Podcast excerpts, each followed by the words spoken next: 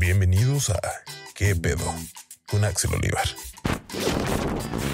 Oigan, pues bienvenidas y bienvenidos de regreso a este su podcast. Ya nos habíamos dejado de escuchar un ratote, ¿no? Creo que pasó como un mes. Eh, pues perdón, perdón, la verdad es que tenía, tuve mucho trabajo, fue el cierre de semestre, saben que anduve dando clases, ando dando clases todavía, entonces pues había que calificar los proyectos, cerrar cosas, tuve juntas y demás, pero ya, lo importante es que estamos aquí de regreso en este su programa favorito del domingo, aunque esto sale en martes, es igual. Oigan, pues aquí andamos estrenando un micrófono que la verdad me compré este micrófono para mis clases, para darle como valor de producción a mis clases de Zoom, para que se escuche más chido, ¿no? Porque aparte doy clases a las 7 de la mañana, entonces, es, si, me escuchan lejos, no van a poner atención, pero si me escuchan aquí, probablemente pongan atención, ¿no? Yo, yo creería eso. Entonces, pues, pues bueno. Eh, espero que hayan tenido un muy buen año o sea, año nuevo. Yo sé que ya pasó dos semanas, ya no se dice año nuevo, ¿no? ¿No han pensado eso? ¿Hasta qué fecha, si estuviéramos como en físico, después de cuántos días de que empieza el mes, puedes dejar de decir feliz año? No, no les pasa que incluso a, distancia, ¿no? Eh, empezamos la primera semana de enero a trabajar otra vez todos y era como feliz año, feliz año, feliz año, feliz año. Y si no le hablas a alguien hasta esta segunda o tercera semana, ¿qué se les dice? ¿Ya, ya das por hecho que es un feliz año? No sé, de la vida Godín y pues, no, no, tengo una vida Godín, pero la vida del trabajo eh, es muy rara en ese sentido. Pero fuera de eso, espero que se la hayan pasado muy bien con su familia en Navidad, en Año Nuevo. Espero que se hayan cuidado porque pues la situación sigue y, pues va a durar un, ratito más. Lo bueno es que ya están las cosas de las vacunas, que esperemos no nos hagan eh, creer devolver la patria a la madre Rusia y que eh, sí nos protejan, ¿no? Entonces, este, bueno, eh, vamos a, regresar a nuestra semana a semana de los podcasts. Eh, vamos a traer invitados como siempre y algo nuevo que va a suceder a partir del este no ni el que sigue sino hasta el que sigue es que ya vamos a incursionar en esto del video también así como el frasco así como Alex Fernández así como la cotorriza igual ya vamos a poder eh, vernos ahora sí, ¿no? Tanto que me equivoqué al principio en decir que nos veíamos la próxima semana. A partir de eh, en, unos cuantos, en unas cuantas semanas ya nos vamos a poder ver. Y ya, pues eso es todo. Oigan, el invitado es como los, ya, es como los eh, avisos parroquiales. ¿no? Ya, ya ni sé qué está, ya ni sé qué estoy diciendo, así como los sacerdotes que ya ni han de saber qué están diciendo, pero ellos siguen leyendo. Así pasa en este programa. Pero bueno, lo importante es que eh, les divierta lo que digo, las cosas sin sentido. Lo importante son las entrevistas. Entonces vamos a hablar un poquito de nuestro invitado de hoy. Raúl, que es nuestro invitado, es, eh, basquetbolista profesional. Para los que no sepan, aquí en México se puede ser basquetbolista profesional. Es algo eh, que yo tampoco sabía, pero sí se puede y sí existen ligas profesionales, así como las del fútbol, pero sin tanto drama como en el fútbol. Ahí me acaba de llegar un mensaje por si lo escucharon. Ya le puse eh, la lunita. Entonces, eh, pero Raúl yo lo conocí en la escuela. Eh, cuando yo entré a la universidad, de ahí nos conocemos. Intenté incluso una vez ir a entrenar al repre de la universidad, porque yo dije, claro, si yo estaba en el repre de la prepa, yo necesito estar en el repre de la universidad y claro que puedo estar en el repre de la universidad. Cosa que no sucedió. ¿Por qué? Porque el entrenamiento era a las 7 de la mañana, en el frío de Santa Fe. Imagínense ustedes entrenar a las 7 de la mañana en el frío de Santa Fe. Digo, los que están en el repre pues ya saben cómo es esto. Pero por una persona normal que viene de Cuernavaca, donde nosotros entrenábamos a las 6 de la tarde en el clima de la eterna primavera, entrenar en Santa Fe a las 7 de la mañana y luego cuando, cuando yo fui todavía no estaba eh, las canchas del techado, todavía entrenaban en prepa. Entonces era eh, entrenar afuera y no, no, qué frío. Aparte de que ni corría, no podía ni pasar el balón, creo que casi me muero. Eh, de verdad dije, sí, al otro día me voy a parar, claro que no me paré. y bueno, entonces, no, no, el básquet y yo nos separamos desde la universidad y después quise jugar fútbol y me rompí la rodilla. Eso es muy en serio. Me rompí los, el ligamento cruzado y el menisco de mi pierna derecha. Y ya, no pude jugar fútbol. Estuve, estuve un rato así, pero eso no importa. Entonces, nuestro invitado de hoy, Raúl, lo conozco en la escuela y eh, nos, vaya, somos amigos y todo, pero él fue el productor de mi cortometraje, eh, del último cortometraje que hice, que dirigí de Blanca. Y esto es importante porque dice, él dice y él cuenta y él jura y perjura que vio a un ovni. Imagínense, estamos grabando en el Estado de México. Quién sabe en dónde, en unas eh, fábricas que nos habían prestado. Y tenía que ir, creo que por la actriz, no recuerdo, ya nos contará él, eh, por una de las actrices esa hora porque nos había faltado una toma un día anterior. Porque me lastimé la rodilla que tenía rota. O sea, sí podía caminar, pero no podía hacer ciertos movimientos y estábamos haciendo una escena de un coche y yo la estaba coordinando y me lastimé y andaba en muletas, entonces bueno, nos faltó tiempo y, y entonces él tenía que ir por la actriz. Y cuando va por la actriz, regresó muy espantado porque dijo que había visto un ovni. Yo no sé si ustedes cuando van manejando en la noche se ponen a ver el cielo para ver qué ven. Pero a mí una vez sí me tocó que yo iba de la eh, Cuernavaca a México en la autopista del Sol. Eh, era de día, de hecho. Iba a la altura, pasando Tres Marías, hay un Oxo de México hacia acá, una gas nueva. No, creo que no es ni gas, es un Oxo y un café que andan ahí. Eh, al lado de los tipis. Entonces yo iba por ahí y yo iba menseando, iba viendo al cielo. Nunca hagan eso si van manejando, tienen que ir viendo hacia el frente. No al cielo, no al celular, al frente. Pero yo iba viendo al cielo, porque yo creo que sentí que la Virgen me hablaba y ya ahí andaba, menseando. Entonces, de repente eh, vi una cosa gris que se movió y dije, mm, no lo sé, Rick, creo que no traigo mis lentes, entonces no, no alcanzo a ver qué es. Eh, y esa cosa gris en, en esfera. Yo estoy seguro que no era un avión por la forma en la que se movió. De repente estaba y solo vi cómo hizo una... cómo siguió como una línea, una parábola y se fue. Y dije, creo que acabamos de ver un ovni. Entonces, pues ahí está, la historia del ovni. Eh, me hubiera dado mucho miedo en la noche, yo creo, ¿no? Yo hubiera regresado igual que, que Raúl, espantado. Y, y la otra anécdota de este cortometraje es que Raúl tuvo que empeñar hasta los calzones. Porque no están para, saberse, para saberlo, ni yo para contárselos, pero pues hubo ahí problemas en producción del dinero. Perdimos dinero que habíamos eh, conseguido de, con marcas, con activaciones. Bueno, yo no sé qué pasó ahí, qué producción.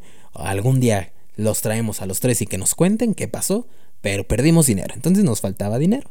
¿Y qué hizo Raúl? Raúl, como buen productor y como deben de ser los productores, es yo veo cómo le hago para conseguir dinero. Y fue y empeñó creo que su GameCube, eh, ¿qué más empeñó? Unos tenis, una tostadora. Bueno, empeñó creo que sus colecciones de muñecos, yo qué sé, pero sacó un dinerito extra que nos fue muy bueno porque había cosas que pagar.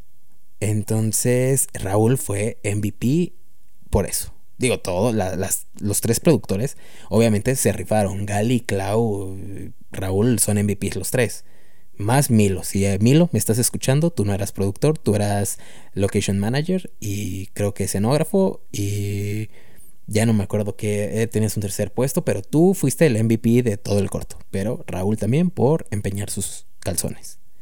Pero bueno, ahora vamos a presentar a nuestro invitado con, este, con esta introducción del señor basquetbolista como productor. Eh, Raúl es jugador profesional de básquetbol, jugó una temporada con los aguacateros, estuvo en el repre del TEC de Monterrey Campus Santa Fe desde la prepa a la universidad, fue seleccionado nacional y ahorita está dando su siguiente paso hacia lo profesional. Entonces vamos a darle un aplauso virtual, por favor, y vamos a escuchar lo que nos dijo.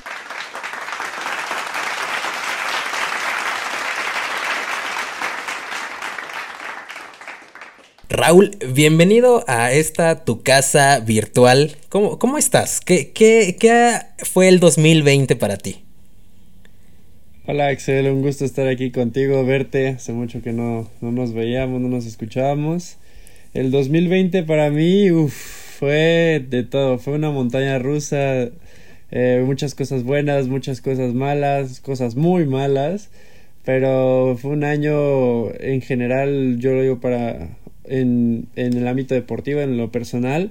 Yo sé que el mundo fue un sufrió un golpe muy duro, pero en lo personal para mí fue un año de retos y fue el año en donde cumplí mi sueño, que fue llegar al baloncesto profesional. Oye, qué famoso. Ahorita vamos a ir para allá porque ah. sí, ya te vi ahí en varios artículos y varias cosas muy, muy chidas. Pero a ver, antes de, irnos de lleno al básquetbol, el público quiere eh, saber una cosa porque antes de esto ya hubo una introducción.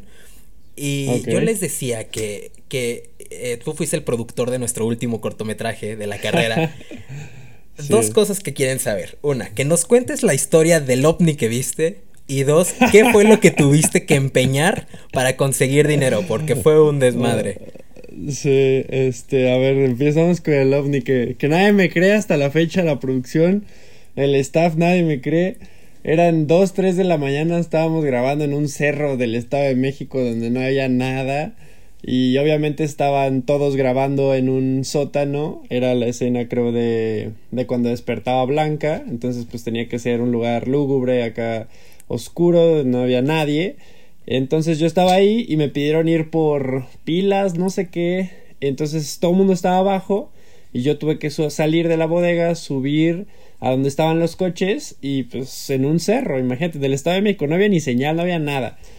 Entonces eh, saco el coche, las pilas, no sé lo que necesitaba y me quedo viendo que hay mucha luz y yo digo, ¿por qué? ¿De dónde viene esa luz? Y yo dije, pues debe ser la luna, ¿no? Entonces ya volteé y veo como una tipo esfera, muy rara, muy rara, sí te lo juro. Y pues dije, ¿qué es eso, no? Y te lo juro, el auditorio no, no, me va a creer tampoco, tampoco el staff lo creyó, pero en cuanto yo la vi, sentí que me volteó a ver casi casi, hizo un movimiento como de abajo hacia arriba y como que despegó, por así decirlo, y ya desapareció entre el cielo las nubes. Entonces yo me quedé eh, como impactado, bajé blanco y les empecé a decir a todo el mundo que vi un ovni y nadie me creyó, pero pues ya no me volví a subir yo solo. Ahí está. Esa fue la historia del cosas Cosas que pasan en, los rodajes, ¿no? Detallada y nadie me cree a la fecha. Podemos contactar a Jaime Maussan y, lo invitamos a este programa para que platiquen y, que, a ver qué nos dice. Que su hija va en el TEC. Y la, así es. ¿Ah, sí? No sabía. Pero hasta la NASA ya sacó videos de ovnis y la producción sigue sin creerme. pero bueno, ahí está mi historia. ¿Y cuál era la segunda pregunta? Eh, lo que tuviste que empeñar para, para sacar dinero ah, para esto. esa, historia del empeño, porque pues, realmente yo no la sé. Y los que han visto el corto, que nos están escuchando, pues no saben tampoco que sucedió esto. Este, bueno, esto es acá eh, entre nosotros, pues la producción se veía un poco limitada de dinero, de presupuesto, como tú bien sabrás, el director ahí medio loco pedía y pedía, pero pues nomás no, no, no aportaba mucho. Entonces, pues ya así viendo qué teníamos en la casa, yo tuve mi etapa como muchos de videojuegos, de eh, PlayStation, de eh, GameCube, todo, todo, y lo tenía ahí en la casa, en un como bodeguita, en un vagón, y saqué todo eso que no ocupaba, lo agarré, lo llevé a una tienda de Game Planet, creo era, no me acuerdo cuál, una de esas que te reciben los juegos, y ahí empeñé todo, me dieron ahí un dinerito muy bueno para la producción, también sacamos un microcomponente, ahí dentro de la producción sacamos una cafetera. Y así se fueron sacando cositas que no daban mucho, pero digo, ya teníamos un poquito más de, de efectivo, de, de flujo, ¿sabes? Para todo lo que nos salía blanca. Oye, el día Buenas que, historias. que me gane, algún día que me gane un Oscar, voy a, eh, cuando esté recibiendo mi premio, le voy a decir muchas gracias a Raúl, que empeñó todos sus juegos para poder hacer ese es. cortometraje y gracias a eso estamos aquí. Por favor, no te olvides de eso no, y del. No, no, no. Oye, Raúl, cuéntanos. eh, ¿Cómo empiezas en el básquetbol? Porque México sabemos que es un país donde le encanta el fútbol. Todo el mundo sabe jugar fútbol y muy poca, a muy pocas personas les gusta el básquetbol. Entonces, ¿cómo descubres tú que te gusta el básquet? Un día viste Space Jam y dijiste, yo quiero ser como Michael Jordan o como Box Bunny, o fue de familia. Eh, no, fíjate que yo de chiquito, como todo buen mexicano en el DF, jugaba fútbol. Estuve en el América un rato, yo le voy al Atlas. En el- en el América, en el Club Club. Sí, Eh, a ver, Sí, espérame, sí. paréntesis. ¿Cómo que le vas al Atlas? ¿Quién le va al Atlas? Es que mi familia es de Guadalajara, entonces toda la familia de allá le va al Atlas, entonces Ok, ok. pues, se, me, se me quedó. Pero te decía, de chiquito yo jugaba fútbol, yo jugaba fútbol y era bueno, ya sabes, como todos dicen que eran buenos. Pero llegó un punto en el que me aburrió, como que ya no me sentía igual, era mucho el desgaste, ¿sabes? Cuando empiezas a crecer y el fútbol y ven que eres bueno, pues te empiezan a meter más friegas, eh, entrenamientos y pues como que empezó a aburrir. Entonces un día, en un viernes, me acuerdo un amigo, un amigo mío de la secundaria, porque empecé a jugar básquet en la secundaria, me dijo, hey, ¿por qué no te quedas a mi casa? Jugamos PlayStation, lo que sea. Le dije, sí, vamos. Me dijo, solo que espérame, tengo un entrenamiento de básquet, porque él juega básquet. Si quieres entra, no pasa nada, el coach no va a decir nada y de ahí nos vamos. Pues ahí con ese entrenamiento yo me enamoré, ¿sabes? A partir de ahí dije, el fútbol ya va, yo quiero jugar básquet porque, no sé, simplemente la sensación de anotar y que se escuchara la red, no sé, me, me cautivó y a partir de ahí ya no, ya no lo solté. Oye, y, en- Así empecé. y desde que este primer entrenamiento, el coach te vio y todo, te dijo algo de tu altura, porque para los que no lo sepan, eres una persona muy alta. Digo, la gente eh, de altura promedio o los chaparritos como yo, creo que yo ni siquiera te llego al hombro. Entonces, eso te dijo algo, no sé, en la secundaria ya eras muy alto, no sé, eso, eso te ayudó, Mm. ¿lo pensaste? Era alto, pero no, no destacaba, ¿sabes? O sea, te estoy hablando de un 80. En secundaria es Hola. alto, es alto, pero no es la gran cosa, ¿sabes? O sea, yo mi estirón lo di en universidad, cuando de un 88 me di 1.96, ¿sabes? O sea, todo ese proceso fue mi estirón, pero en un secundaria era un chavo alto, pero no, no demasiado. Pero sí, sí, claro que ayudó. Oye, ¿y cómo fue? Descubres que te gusta, entonces empiezas a entrenar. ¿Y cómo fue o cómo recuerdas que fue tu primer partido? Porque, no sé, yo por ejemplo, yo también llegué a jugar básquet, aunque pues yo en- era el más chaparro de los más chaparros del equipo. Eh, yo me acuerdo que yo les dije a mis papás que iba a tener mi primer partido de básquet y ellos ni siquiera sabían, era como, ah, no es fútbol, como que ve tú y Sí. luego vamos por ti, no sé. Eh, ¿cómo, cómo fue? ¿Cómo recuerdas que fue tu primer partido? Pues igual fue un poco extraño porque mis papás estaban acostumbrados a fútbol, fútbol y de hecho pues como buen papá, ya sabes, boomer, pues mi papá estaba muy molesto de que yo había dejado el fútbol porque pues me veía futuro y es disciplina, entonces él lo vio como un capricho. Entonces él no estaba muy como emocionado de que yo fuera a jugar básquet y más porque pues no había nadie en la familia que jugara básquet, ¿sabes? Todos éramos pamboleros. Y, pero el partido, en lo personal, pues muy emocionado, ¿sabes? O sea, mi primer canasta, este, tirar, ¿sabes? O sea, me acuerdo perfecto que pues, estábamos chiquitos todos, entonces el marcador era muy, muy bajo, ¿sabes? No, no pasaba de los 20, 30 puntos, entonces estaba muy chistoso. Y poco a poco fui mejorando, pero, pero sí, fue una experiencia muy bonita anotar la primera canasta en tu partido de básquet. Y cuando estabas en la secundaria ya jugabas, ya tenías estos partidos, tú empezaste a ver la NBA, empezaste a ver a los profesionales jugar, porque yo en lo personal me acuerdo que yo tenía un DVD. Yo no tenía, cuando estaba chiquito, yo no tenía eh, como cable, yo no, cable de paga, ¿sabes? Sí. O sea, yo no veía los partidos, yo no sabía que, que se podían ver los partidos de básquetbol. Entonces mi papá me regaló un DVD que lo veía diez mil veces, que era del top 10, creo, de los mejores basquetbolistas. Y estaba Michael Jordan y Larry, eh, Larry Bird. Entonces, ¿tú, tú ya veías estos partidos, te inspirabas, tú ya tenías a tus ídolos, ¿a quién le ibas? Sí, mira, eh, el amor por el básquet empezó por ese primer entrenamiento y por mi amigo. Y ese amigo, pues también fanático del básquet, me empezó a introducir a esto de los partidos, de la NBA, empecé a ver más jugadores, pero sí, como tú dices, no pasaban muchos partidos, pero teníamos estos discos de, oh, las 100 mejores jugadas de la NBA o, la historia de Michael Jordan de los Chicago Bulls, ¿sabes? Todos estos DVDs, pues también los manejaba y también ayudó mucho que yo me metí tanto en en esto del básquet que yo quería ir a campamentos y mis papás me mandaron tres años seguidos a San Antonio, a los Spurs, y de ahí yo le es mi equipo en San Antonio. Entonces ahí fue creciendo toda esta cultura de meterme a ver cómo jugaban la NBA los jugadores y fue así que poco a poco me fue me fue amarrando este deporte. Oye, acabas de tocar un algo que me dejó sorprendido. Yo no sabía que existían campamentos de los equipos. ¿Y cómo, cómo es eso? O sea, ¿Cómo, para empezar, cómo tus papás lo descubrieron? Porque antes no, el internet no es lo que es ahora. Ahora puedes encontrar todo. Tus papás, te, ¿alguien te vio algún como visor o, alguien te invitó? No, fíjate que los campamentos suenan muy rimbombantes, sí, del campamento de tal, pero eran prácticamente, pues, amateur, ¿sabes? O sea, no era como para escautearte o así. Se ve muy buen nivel pero era pues un campamento de verano, ¿no? De básquetbol y que lo patrocinaba el equipo, ah, pero ya, ¿sabes? O sea, no era nada de vete a entrenar con Manu Ginobili o con algún jugador acá reconocido, no, no, no. Pero estaba padre porque era una semana, dormías en una universidad ahí en San Antonio y toda la semana era entrenar, jugar, ver videos, partidos, te visitaban algunos jugadores, entonces yo fui tres años seguidos en verano, entonces me encantó. ¿Y cómo, cómo fue tu experiencia? Porque cuando estamos en la secundaria todavía estamos chiquitos. Realmente. Entonces, ¿cómo fue tu experiencia de, ir? ¿Tú ya pensabas en ese momento en que te querías dedicar al básquetbol? ¿O solo lo veías como estoy haciendo un deporte que me gusta? Pues fíjate que. Sí, siempre estaba el sueño. Y más ahí que ya estás en los Spurs y veías que.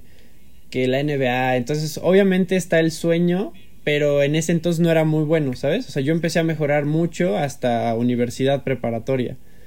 Pero sí, claro, o sea, año con año veía que iba creciendo, iba haciéndome más rápido, era mejor. Y en el campamento pues me hice de buenos amigos, muchos de allá, de Estados Unidos. Y pues yo veía que mi nivel subía, subía, subía con año. Y entonces fue cuando empecé a decirme, pues sabes qué, si, si es una posibilidad que yo me dedique a esto, ¿sabes? Oye, y, cuando regresabas de estos campamentos a tu escuela, a tu secundaria normal, ¿no te sentías en el, ya cuando en los mm. entrenamientos no te sentías mucho? Porque yo entrené en el campamento de los sí, ¿sí? claro, ¿Y claro, qué, ¿qué te decían tus compañeros? Pues fíjate que yo siempre los quise, o sea, yo siempre he sido muy independiente, pero sí me hubiera gustado que en algún momento alguno me acompañara, porque pues eh, como mexicano, secundaria tienes 13, 14 años y te vas solo allá, pues como que sí te da miedo, ¿no? Te, te asusta. Pero sí, yo llegaba y practicaba mis movimientos, les platicaba de lo que me habían dicho mis entrenadores. Y te digo, año con año se veía que, que mejoraba mucho, ¿sabes? Entonces, cada vez era, era como esperar con ansia el siguiente verano para irme al campamento y probar que iba, iba mejorando más, porque siempre había como muchos mejores, ¿sabes? Que yo en ese campamento. Oye, y cuando te ibas, no, digo, en la secundaria la hormona está a todo lo que da. Ah, en la prepa también. Pero en la secundaria no te ibas y, no te alucinabas. No sé si, si entrenaban niñas también, pero no, no te ibas como galán y. Nah, es que era puro, puros hombres, ¿sabes? Nos dividían, ajá. Sí, porque los dormitorios, ¿sabes? Ah, y pues estábamos chiquitos. Bueno, no tan chiquitos, pero. Pero la hormona en la secundaria es dura. Oye. Sí, sí, sí. Entonces tú entras a, a la prepa. ¿Eres prepatec?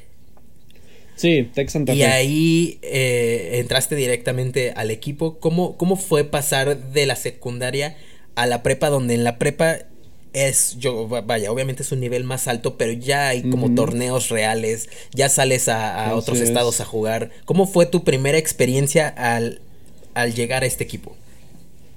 Eh, pues muy dura, la verdad, porque justo en aquel entonces Santa Fe tenía uno de los mejores equipos. Y como dices, yo venía en la secundaria de mi pues escuelita, no sabía de torneos, no veía, o sea, yo me iba a jugar a San Antonio y ya, ¿sabes? Entonces no sabía de las Olimpiadas, no sabía de, de las delegacionales, ni nada de eso yo sabía. Entonces yo llegué al TEC, pues sintiéndome una estrellita, desconocido prácticamente por todo el mundo. Y veo cuates clavándola ya fuerte, ¿sabes? Enormes de dos metros. Es como, wow, o sea, este es un nivel muy arriba de lo que pensé. Y pues sí, al inicio me costó porque pues yo llegué y nunca he sido, pues tú me conoces, alguien que sea reconocido porque es muy fuerte físicamente o grande. Entonces, imagínate en prepa cómo estaba en primer semestre, pues no. Entonces, sí fue un proceso muy complicado porque al inicio, pues digo, yo vengo de ser estrellita acá en mi secundaria, jugar con los Spurs, ya sabes. Y llego a la prepa tech y banca. banca y no te la pasan y pues como que son fresillas, mamoncitos al inicio. Entonces, sí fue complicado, pero un proceso muy padre. Oye, ¿y cuánto tiempo pasaste de ser, en cuánto tiempo pasaste de ser como banca a ser uno de los titulares? Digo, en, la prepa no nos conocíamos, pero alguien me dijo, que ahorita lo vamos a platicar, Daniel Cano, que también me dijo que estuvo en el equipo.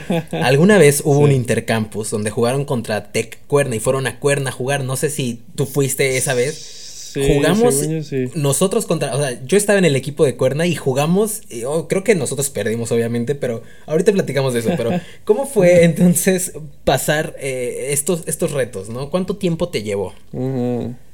Eh, pues fíjate, ya para dar yo el salto de que, que, vuelvo siendo una bestia fue creo que en mi tercer semestre de, de prepa, cuando sigo teniendo irregularidades, no crezco mucho, y es cuando digo, ¿sabes qué? Ya estoy harto, quiero ser mejor. Entonces, ¿cuál es la solución? Vámonos a Estados Unidos. Me fui a Estados Unidos un semestre y volví pues hecho, o sea, no me reconocían. La volví, volví clavando el balón más rápido, tirando. O sea, fue este intervalo de seis meses donde me fui a entrenar a una escuela ya, pues con un coach y todo, que regresé y mi nivel dio un salto enorme. Entonces yo volví y ya en el TEC pues ya pude ser como ese referente, ¿sabes? A partir de tercer o cuarto semestre fue eso. Oye, y cuando te fuiste ya en prepa a, ser mejor, ¿no te pensaste o no pensaste en quedarte eh, allá? No, no en estas escuelas te dan becas como... Siento que el básquetbol es algo gigantesco eh, en Estados Unidos y siempre las universidades quieren tener a los mejores equipos, a los mejores equipos, a los mejores deportistas y los, los cachan desde la prepa. ¿No pensaste en quedarte? Sí, claro. Y fíjate que lo tocamos mucho el tema con mis papás, pero yo llegué a una escuela en San Antonio, justamente, no muy buena académicamente, muy problemática, eh, muchas drogas, el ambiente ya es muy pesado, ¿sabes? Entonces hicimos como una balanza de, ok, el básquet, todo esto, pero, ok, la escuela, ¿qué onda? ¿Sabes? Porque pues no estaba aprendiendo nada. Entonces volví y fue como, ok, ya tuviste un semestre allá ¿Qué tal te sientes? Yo te veo bien, agarraste más fuerza, ya la clavas, ¿sabes? Yo creo que estás listo para acá. Y yo ya me quedé aquí y fue por eso, más que nada, porque pues allá lo académico no, no va de la mano con lo deportivo, ¿sabes? Y acá sí. Bueno, en ciertas partes. y, y, por ejemplo, ahí tus papás, porque en este podcast hemos hablado de en todas las carreras, todos los invitados eh, hemos hablado como esta, esta parte de que los papás eh, influyen mucho, ¿no? Nunca, cuando te fuiste, no platicaban que, o, no lo habías pensado que realmente ya te querías o ya te podías dedicar a esto. O sea, decir, no importa que la escuela no sea muy buena, porque vaya, sabemos que muchos deportistas a lo mejor dejan de estudiar para dedicarse a entrenar todos los días, ¿no? Tú ya no lo pensaste de esa forma, dijiste, o, o por qué te, te daba miedo, no sé. Sí, o sea, yo creo que sí es como dices ese miedo y justamente que pues yo venía de, eh, de México, de Santa Fe, pues de ser alguien, digamos, X, que pues era bueno, pero no era regular en el equipo, llego a Estados Unidos y pues soy aún más X, ¿sabes? Entonces esa idea de dedicarme al básquet como tal, pues todavía no me surgía en la cabeza, ¿sabes? Estaba el sueño, te digo ahí, pero no estaba muy presente, ¿sabes? O sea, yo, yo sabía que quería continuar mis estudios bien, que quería una buena escuela y combinar estas dos partes, ¿sabes? Entonces regresas a, a, Santa Fe hecho un Michael Jordan mexicano. ¿Y cómo fue regresar te lo, te lo pueden decir. No, fue, o sea, yo me sentía, pues un Michael Jordan, ¿sabes? Porque justamente mis mismos compañeros, y, tú los conoces, por ejemplo, a Santos, ¿te acuerdas de él? Santos era mi, mi capitán, no me pasaba la bola, no, no daba un peso por mí y yo regreso siendo mejor que él, ¿sabes? Y todo el mundo me lo reconoce que en Estados Unidos no sé qué me hicieron que volví siendo mucho mejor entonces fue regresar y decir, hey, aquí estoy, ¿sabes? Tanto así que pues yo no tenía beca y después de eso me, me pudieron dar beca en preparatoria. Oye, eso, eh, Eric Berry estuvo en el programa y también él nos contó que le dieron beca por, por eh, el fútbol, pero qué, qué padre que te hayan dado beca a la mitad de, de, de tus, de, la prepa, porque yo quise pedir a la mitad de mi prepa beca y me dijeron, no, chavo, no se puede. sí, sí, era, era complicado, era complicado. Oye, entonces. Pero eh, justamente me. No, dime, Me quisieron dar la beca como para llevarme y decir, ok, este chavo es bueno, hay que cuidarlo para la universidad. Porque regreso y hay proceso de selección, proceso de Olimpiadas y yo quedo en las dos, ¿sabes? Entonces, como, ok, tenemos este cuate que es Selección México y no tiene beca en el TEC, no, pues se lo van a llevar, ¿sabes? Selección México, a ver, cuéntanos esa parte. O sea, tú regresas al equipo, empiezas a, brillar porque entrenaste demasiado y creciste demasiado físicamente en Estados Unidos. Sí. Entonces, eh, ¿cómo, ¿cómo fue que te llaman a la selección? Yo no sabía ese dato. Este, pues mira, regreso en enero. En enero empiezo a jugar con el TEC, eh, me empieza a ir muy bien en el TEC, este, pues todos se dan cuenta de mi nivel. Me invitan a participar en la selección Ciudad de México, bueno, en ese momento distrito, y se hace la Olimpiada Nacional, donde compites contra los estados y todo, ¿no? Nos va muy bien, ganamos medalla de bronce y yo soy de los mejores jugadores eh, a nivel país ya. Entonces ahí se arma la selección para ir a Puerto Rico a jugar un centro básquet y a mí me concentran como con 40 chavos más de la edad y quedo seleccionado para, para representar al país sub 17. Ahí tenía 16 años, 16, 17. Oye, ¿cómo es un mundial de, de básquetbol? Porque todos sabemos cómo es un mundial de fútbol, porque vemos, eh, lo vemos en la tele, pero, pero ¿cómo es eso? No, no me imagino... Bueno, a ver, cuéntame, ¿cómo es un mundial primero? Eh, eh, no es mundial, o sea, era un proceso para ir al mundial, sí, pero para ir al mundial el primer paso es un centro básquet, que es el que yo jugué, donde se juntan selecciones del Caribe y de Centroamérica, entonces pasan los primeros tres al premundial, ¿sabes? Y ahí sí es una clasificatoria en todo el continente para pasar al mundial. Entonces al que yo fui, que fue el centro básquet, nos tocó contra Puerto Rico, Dominicana, Bahamas, Guatemala, todas estas partes del Caribe y Centroamérica que son buenas, son potencia algunas como Puerto Rico y Dominicana y justo también ganamos medalla de bronce y pudimos pasar al premundial. Oye, y cuando te vas a, jugar este, ¿cómo es centro básquet? Nunca, nunca había escuchado eso. Imagínate, yo según me gustaba el básquetbol, ¿eh? qué, triste mi historia. Eh, cuando te fuiste a jugar el centro básquet, ¿empezaste a pensar que esto ya era en serio? ¿O todavía no, no te la creías? No, ahí sí me dio el clic porque como que yo siempre me, ¿cómo decirlo? Me subestimé.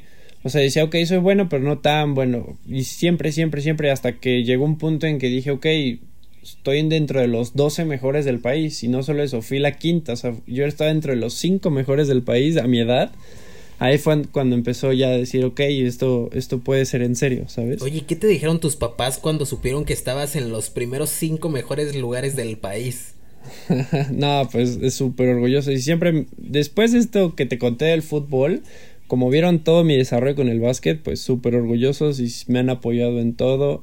Y pues ahorita son los más felices, ¿sabes? De que yo me esté dedicando a esto. Oye, entonces regresas de jugar estos, estos partidos, de empezar este, este sueño muy en serio. Eh, ¿Seguías en la prepa cuando, cuando pasó todo esto? Sí. Sí, y terminas, eh, quinto, sexto semestre. Eh, la, quinto, sexto, ya para terminar la prepa. Y de ahí, ¿cómo decides quedarte en la misma universidad para continuar? ¿Pensaste, vaya, en el básquet, en el deporte o en lo académico? Eh, en todo, en todo. La verdad, primero pensé en qué rayos voy a estudiar, ¿no? Y no tenía idea de qué iba a estudiar. O sea, soy honesto, yo estuve entre negocios, comunicación, periodismo, no tenía idea. Y todo se definió en dos escuelas, en la UP Guadalajara, donde estoy haciendo mi maestría, y en Tec Santa Fe. Y en la UP Guadalajara me ofrecían pues casi, casi 100 de beca por ser seleccionado, me ofrecían casa, comida, todo, todo, todo, todo, todo, casi un coche, así me lo firmaba el coach. Pero su carrera en comunicación, que era la que ya me estaba latiendo, está dividida en tres allá. Periodismo, audiovisuales y publicidad, algo así. Y puta, yo dije, no, pues si no estoy seguro de qué voy a estudiar, ya me la partieron en tres. Y fue cuando dije, ok, platiqué con mis papás y me dijeron, ¿tú te quieres quedar en Santa Fe? Le dije, pues mira, a mí siempre me ha gustado y el equipo de universidad ya lo conocía, estaban mis amigos. Dije, yo creo que sí, nada más, pues obviamente me gustaría una beca buena. Y fue ahí donde el TEC pues, se rifó. Me dieron beca del 90, que ha sido, en ese entonces era la beca más alta que habían dado en toda la historia de Santa Fe. Entonces dije, ok, me quieren, pues aquí estoy. Y ya me quedé. Oye, beca del 90%, yo me hubiera conformado con una del 10, no, no puedo dimensionar una del 90. Pues Oye, qué, padre, la verdad, felicidades. Yo no sabía esto. A los que nos escuchan, Raúl y yo nos conocemos desde que empezamos la carrera, pero yo apenas me estoy este, enterando de estas cosas, ¿eh? Oye, entonces, eh, entras a la universidad, eh, el equipo de la universidad eran los mismos compañeros de, lo de los de prepa, ¿no? Iban pasando Así junto es, Todos tuvimos ese proceso. Justamente por eso también me quería, me quería quedar, ¿sabes? Como para terminar ese proceso. ¿Y cómo fue? ¿Sentiste un cambio eh, en jugar en los torneos de preparatoria a jugar, empezar a jugar en los torneos de universidad? Sí, claro. Justo porque en la universidad, pues entras a los 18 años, ¿no? Y en ese entonces, eh, podías jugar hasta los 25. Entonces imagínate entrar de 18 y jugar contra un, pues ya un señor, un hombre de 25. Es como si te enfrentaras a mí ahorita ya de profesional a los 25, ¿sabes? Entonces sí fue un wow, ¿sabes? O sea, yo estaba súper animado por eso. Y pues al equipo no, la verdad no nos fue nada bien el primer año, segundo año, porque todos estábamos chiquitos, 18, 19 años. Y pues fue poco a poco, poco a poco.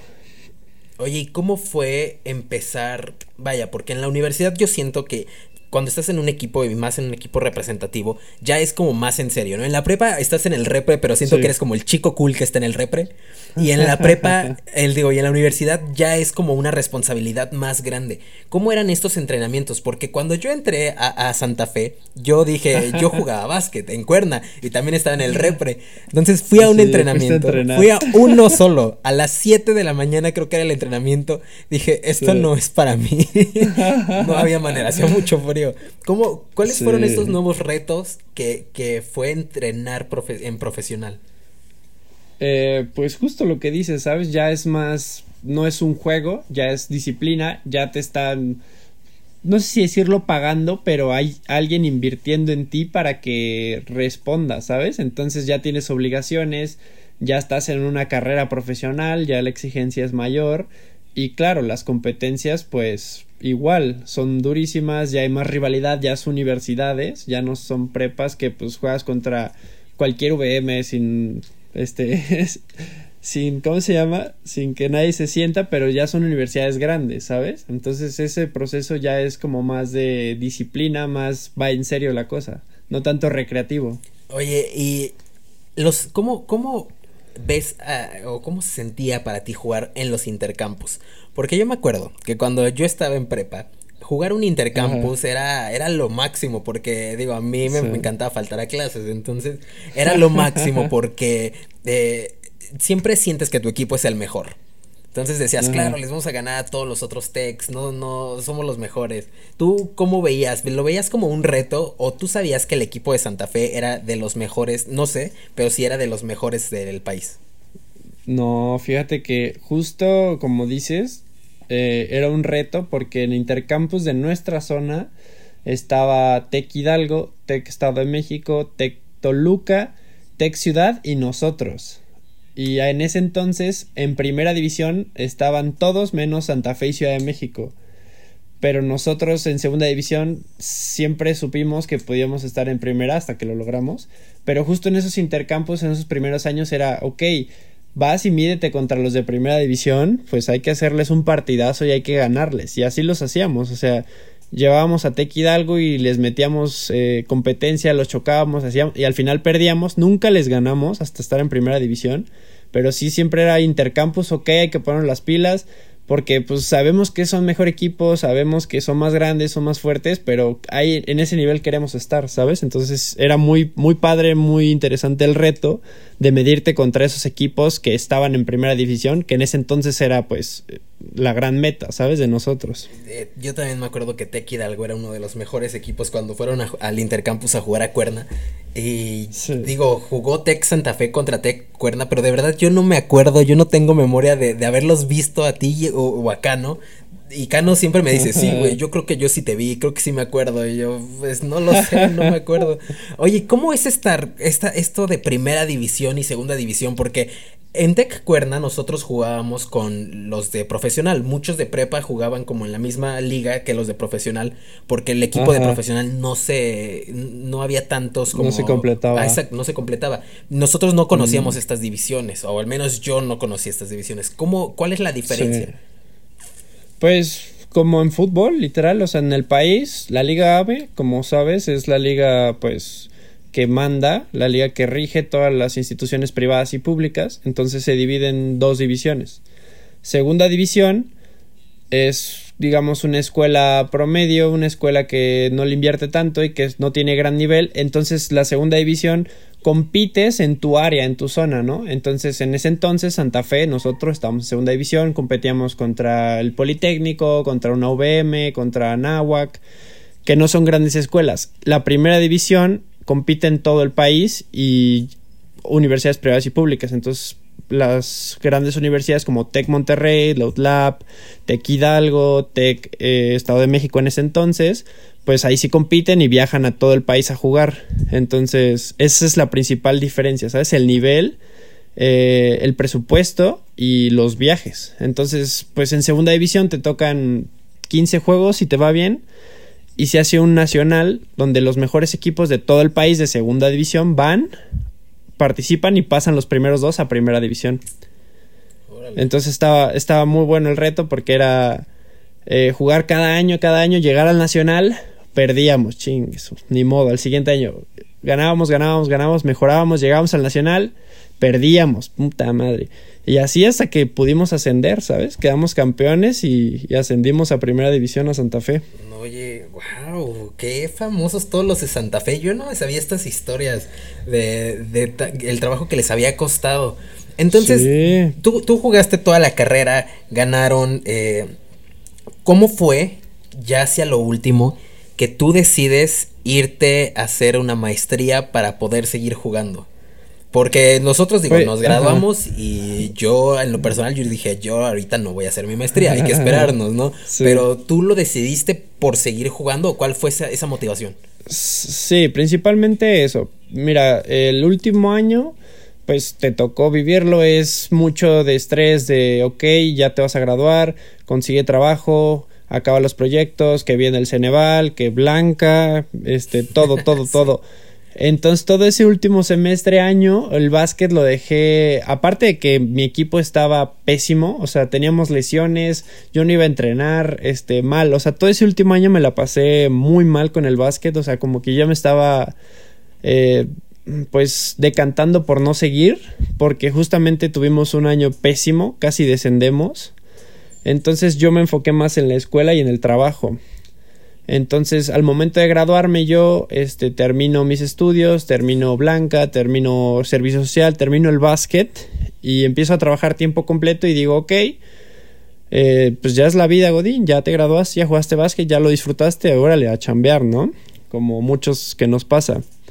Empiezo a trabajar en la agencia, pues tú sabes cómo son las agencias, horarios pesados, no me da tiempo de jugar, no puedo ir al gimnasio, harto, peleante con clientes, no, ¿sabes qué?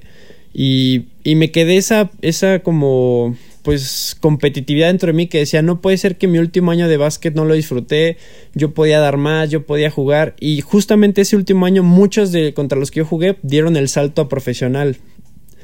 Y pues ya sabes, ¿no? Empiezas a pensar como, put, ese güey llegó, yo podría estar ahí, yo era mejor que él. Entonces lo pensé muy bien y dije, no, ¿sabes qué? Me gustaría seguirlo intentando. Voy a aprovechar que todavía me queda un año para jugar porque es por elegibilidad. O sea, puedes jugar hasta los 24 años y yo tenía 23. Y me llega una oferta de Lope Guadalajara. Me dicen, hey, vente a jugar maestría, acaba tu último año y pues juega. Y ¿sabes qué? No lo pensé dos veces, le dije a mis papás, ¿sabes qué? La beca no era muy grande y las maestrías, pues como sabes, son caras. Les dije, ¿me echan la mano? Sí, órale, va. Y me fui a Guadalajara a jugar, a jugar y hacer mi maestría, que todavía lo estoy acabando. Oye, ¿cómo es jugar eh, en la UP? ¿Cuál fue, la, ¿Cuál fue la diferencia de que venías del equipo con el que creciste en Santa Fe, llegar a un equipo completamente nuevo? ¿Cómo fue? Y a una ciudad nueva también. ¿Cómo fue? ¿Cómo fue?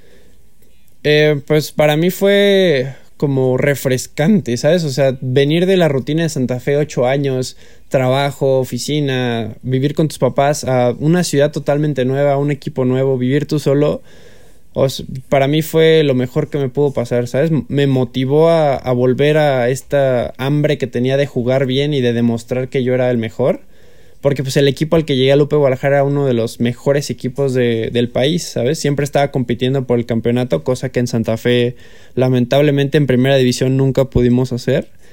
Pero sí fue llegar y, y con una mentalidad distinta, ¿sabes? Digo, fue un cambio radical para mí que, que siento que me encaminó a, a, donde estoy ahorita. Si no, no hubiera, no hubiera llegado. Oye, ¿y cómo fue ese salto a jugar básquetbol profesional? Porque la gente yo creo que no sabe que existe en México el básquetbol profesional. Así como el fútbol profesional, hay personas que se dedican a jugar básquetbol. ¿Y, cómo fue? ¿Cómo, ¿Cómo, te llaman y cómo, cómo sucedió? Pues fue muy complicado porque de hecho no acabamos la temporada con la UP. O sea, todo esto de la pandemia ocurrió en marzo, marzo-abril, y nuestra temporada acababa en abril. O sea, estábamos terminando los últimos partidos, llevan se venían las finales y nuestro equipo quedaba en cuarto lugar. Entonces íbamos a jugar contra el quinto lugar para pasar a, a ver quién pasaba a semifinales. Pasa lo de la pandemia, nos mandan a todos a clase, a casa, y ¡pum! se cancela el torneo. Entonces, mi último año de universidad, no juego finales, no gano nada, ¿sabes? No estoy trabajando. Es como, ¿qué sigue, güey? ¿Sabes? O sea, ¿qué rayos voy a hacer de mi vida? Y esto es en abril. Entonces me entró una crisis de existencialismo de, pues tiraste todo lo que tenías de trabajo, de, de currículum, de experiencia para irte a jugar básquet y ya no te queda, pues, ¿qué haces, no? Entonces me puse a entrenar, eh, me puse a buscar pues chambitas, eh, me contactó una gente en ese entonces eh, que iba empezando y me dijo, oye, yo puedo conseguirte algo, no sé qué, y le dije, va, va, va, va, tú empiezas a mover, yo me preparo y afortunadamente no me consiguió ningún contrato, me consiguió una prueba, un tryout para el equipo de aguacateros que donde es donde terminé jugando, pero así fue fue por un tryout que yo entré a jugar profesional. ¿Y tú ya sabías que existían varios equipos en profesional? Digo, ya estás muy metido en el básquet, pero sí, sí. ¿Y los llegaste a ver? Sí, sí, sí. De hecho, en Guadalajara me fui a ver mucho a los Astros, que son de allá. Aquí en Ciudad de México estaban los Capitanes. Eh, entonces sí, yo ya estaba mucho con la idea de, ok, te vas a ir a Guadalajara a la maestría entonces porque te quieres dedicar al básquet. Entonces ya tenía bien claro, entonces estuve viendo los partidos, viendo qué nivel traían y te digo, muchos con los que yo me enfrenté en la universidad estaban ahí. Entonces también como para ir a ver qué onda. Entonces haces tu prueba. ¿Y, y cómo Ajá. es hacer una prueba en profesional? Porque sabemos que en el fútbol te van, eh, entras como desde muy chiquito a los equipos y de ahí puedes tener este crecimiento sí. y ya te quedas en ese equipo o te mandan a otros, como sea. Pero tú fuiste a hacer una prueba ¿Y cómo fue llegar uh -huh. a esta eh, prueba profesional? ¿Tenías muchos nervios? Eh, sí, principalmente no, no tenía idea de que, cómo iba a ser, ¿sabes? O sea, o sea, había hecho pruebas antes en nivel universidad y no tenía idea qué esperar, entonces pues yo me preparé eh, más o menos físicamente, pues no había mucho que hacer, entonces me la vivía haciendo ejercicio, entonces no llegué mal, por así decirlo. Eh, la prueba pues fue básicamente dos semanas, o sea, no fue de que un día me dijeran, ¿sabes qué? Te quedas. Mm, al principio por protocolos COVID empezamos a entrenar como por grupos de 5 o 6, entonces pues no había mucho contacto, eran tiros, pases, correr, como un entrenamiento más eh, funcional, más didáctico. Y fue hasta la segunda semana o mitad de la primera semana donde nos dijeron, ok, ya todos estamos negativos, podemos empezar a jugar básquet y es donde se puso bueno porque pues no dimensionas lo grandes que son, lo fuertes que son y pues venía de jugar, de no jugar, de no hacer nada, ¿sabes? O sea, estaba en mi, en mi casa haciendo ejercicio me iba a tirar al parque, entonces no tenía ese contacto con alguien para pues estarme fogueando, ¿sabes? Entonces pues llega el día del entrenamiento y todos te chocan, todos te son más rápidos, todos tiran mejor que tú. Entonces es como, ah caray, pues este nivel ya cambia, ¿no? O sea, tú- Entonces sí, sí. ¿Tú entrenabas con, Dime. con- ya entrenaban eh, con los profesionales, con los jugadores profesionales? Cuando estabas Sí, haciendo las digamos pruebas? que ajá, digamos que las pruebas fue, ok, vente, entrenas con el equipo un rato y vemos qué tal te va. Ese, ese consistió en mi prueba, No ¿sabes? manches, o sea, te aventaron. Ajá, ajá. Entonces sí, fue como los primeros días mal, o sea, me veía bien físicamente, pero en cuanto a lo basquetbolístico me costó, porque te digo, no estaba acostumbrado, venía de cuatro o cinco meses de no jugar y de no jugar con alguien, ¿sabes? Que alguien te pasara la pelota. Entonces sí fue un cambio radical para mí. Y afortunadamente me, me acostumbré, o sea, me tuve que acostumbrar rápido porque era eso o no jugar o no, no cumplir tu sueño. No. Entonces, lo pude, lo pude lograr al final. ¿Y cómo fue esa, esa, ya para ir cerrando, esa noticia de, de que te quedaste? Tú estabas entrenando y un día te, Ajá. te dijeron, bueno, ya acabó tu, tu prueba de entrenamiento, te vas a tu casa, te llamaron, o ese mismo día después del entrenamiento te dijeron, hey, te quedas. ¿Qué, ¿Cómo fue? Eh, fue, fue, fue un proceso, porque te digo que los primeros días, pues, fue, pues, casi nada. Era más entrenamiento tú solo, particular. Luego los otros días fue ya donde digo que me fue medio mal. Pero la segunda semana, que fue donde sí dije, no, o sea, tienes que darlo todo o no te vas a quedar. Empecé a ver que eh, sí podía, que sí podía competir con ellos, cada día lo iba haciendo mejor. Empecé a ver que el coach este, reaccionaba, que me decía muy bien, vas muy bien, defiende este, defiende al otro. Como que me fue dando esa confianza y dije, ok, la segunda semana es mía, no, no, no puede ser que yo me vaya de aquí sin un contrato, ¿sabes?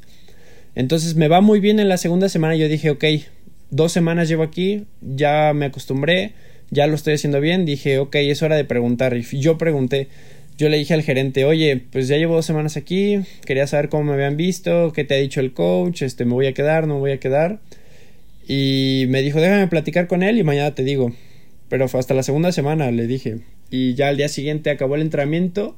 Me dijo el gerente general, este, Raúl, este, pasa por favor en la tarde a firmar tu contrato. Eh, te vamos a anunciar tal día, este, te vamos a pagar tanto. Y pues nada, bienvenido y, y felicidades y ya, o sea, y fue una explosión de emociones, de ansiedad, de, de todo este trabajo, de, de no tener nada en cuatro meses allá tener un contrato ah, profesional, pues sí fue un, fue un momento muy padre, la verdad. Oye, wow, no me imagino esa emoción de, de que te digan que te vas a quedar. Eh, Sí. pagan bien en el básquetbol, no nos tienes que decir cuánto te pagaban, pero eh, sabemos Sí. que en el fútbol pagan una cantidad así, mucho dinero al que está en la banca todo el, todo el tiempo, ¿no? Eh, Sí. En el básquet en México pagan bien o mm, regular, no, no sé. Mira, te lo, o sea, te lo voy a decir así y ya si quieres luego tú y yo comentamos por fuera, pero el sueldo que me daban a mí en aguacateros era nada. O sea, para ellos era un chicle y dos cacahuates, ¿ok?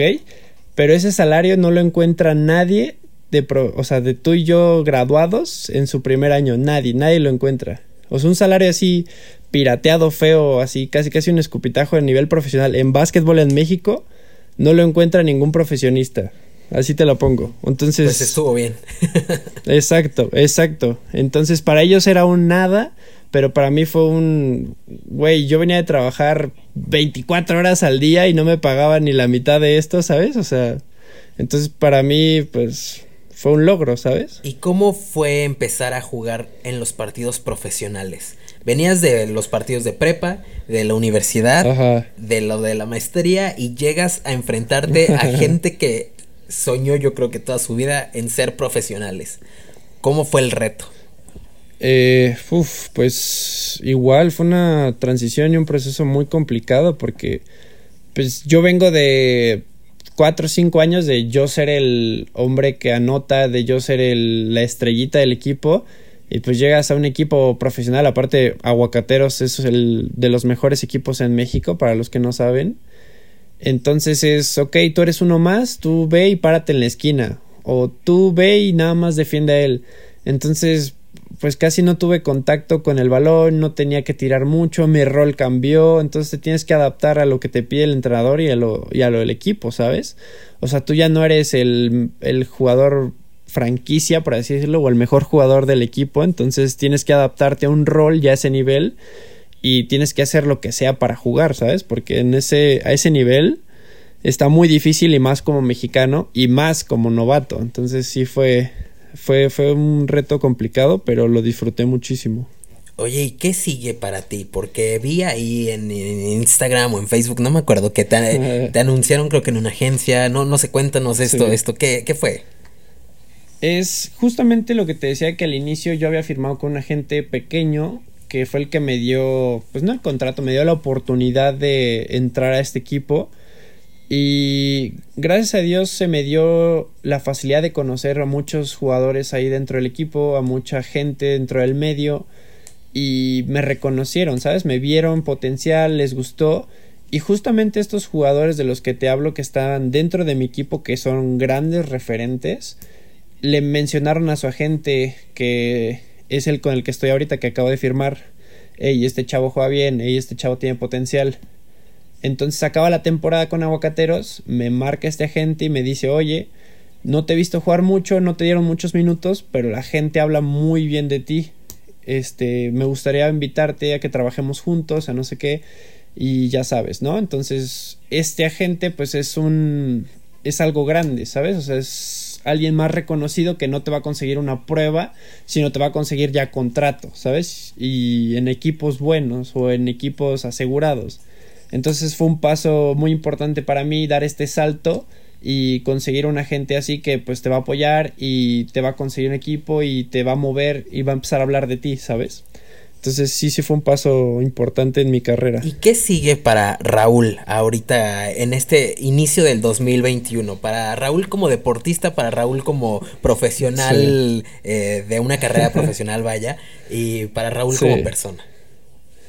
Pues mira, ahorita estoy a punto de terminar mi maestría, que era uno de mis objetivos de, ok, te fuiste a jugar básquet, pero tienes tu maestría, la tienes que acabar y estoy a punto de terminarla en febrero si todo sale bien. estoy a punto de firmar con un equipo para la Liga de Chihuahua, que es otra liga que empieza en febrero-marzo. Y en lo profesional estoy cerrando ya con unos amigos, no sé si ya te había platicado, estamos haciendo una agencia de publicidad donde llevamos la parte digital, eh, redes sociales y pues ya tenemos un clientecito, estamos cerrando ahí dos o tres más. Entonces, para mí este 2021, primero que nada me gustaría cerrar mi maestría, ya terminarla, tener el papel, el documento, porque me ha costado mucho. Y, y en, lo, en lo basquetbolístico ya dar el salto, ¿sabes? O sea, ya hacer ese referente del básquetbol mexicano que siempre he querido ser y que pues me encantaría hacerlo, ¿sabes? Entonces siento que este año va a ser el mío, definitivamente, Ax. Oye, Raúl, pues mucho, mucho éxito en, todo esto que me estás contando.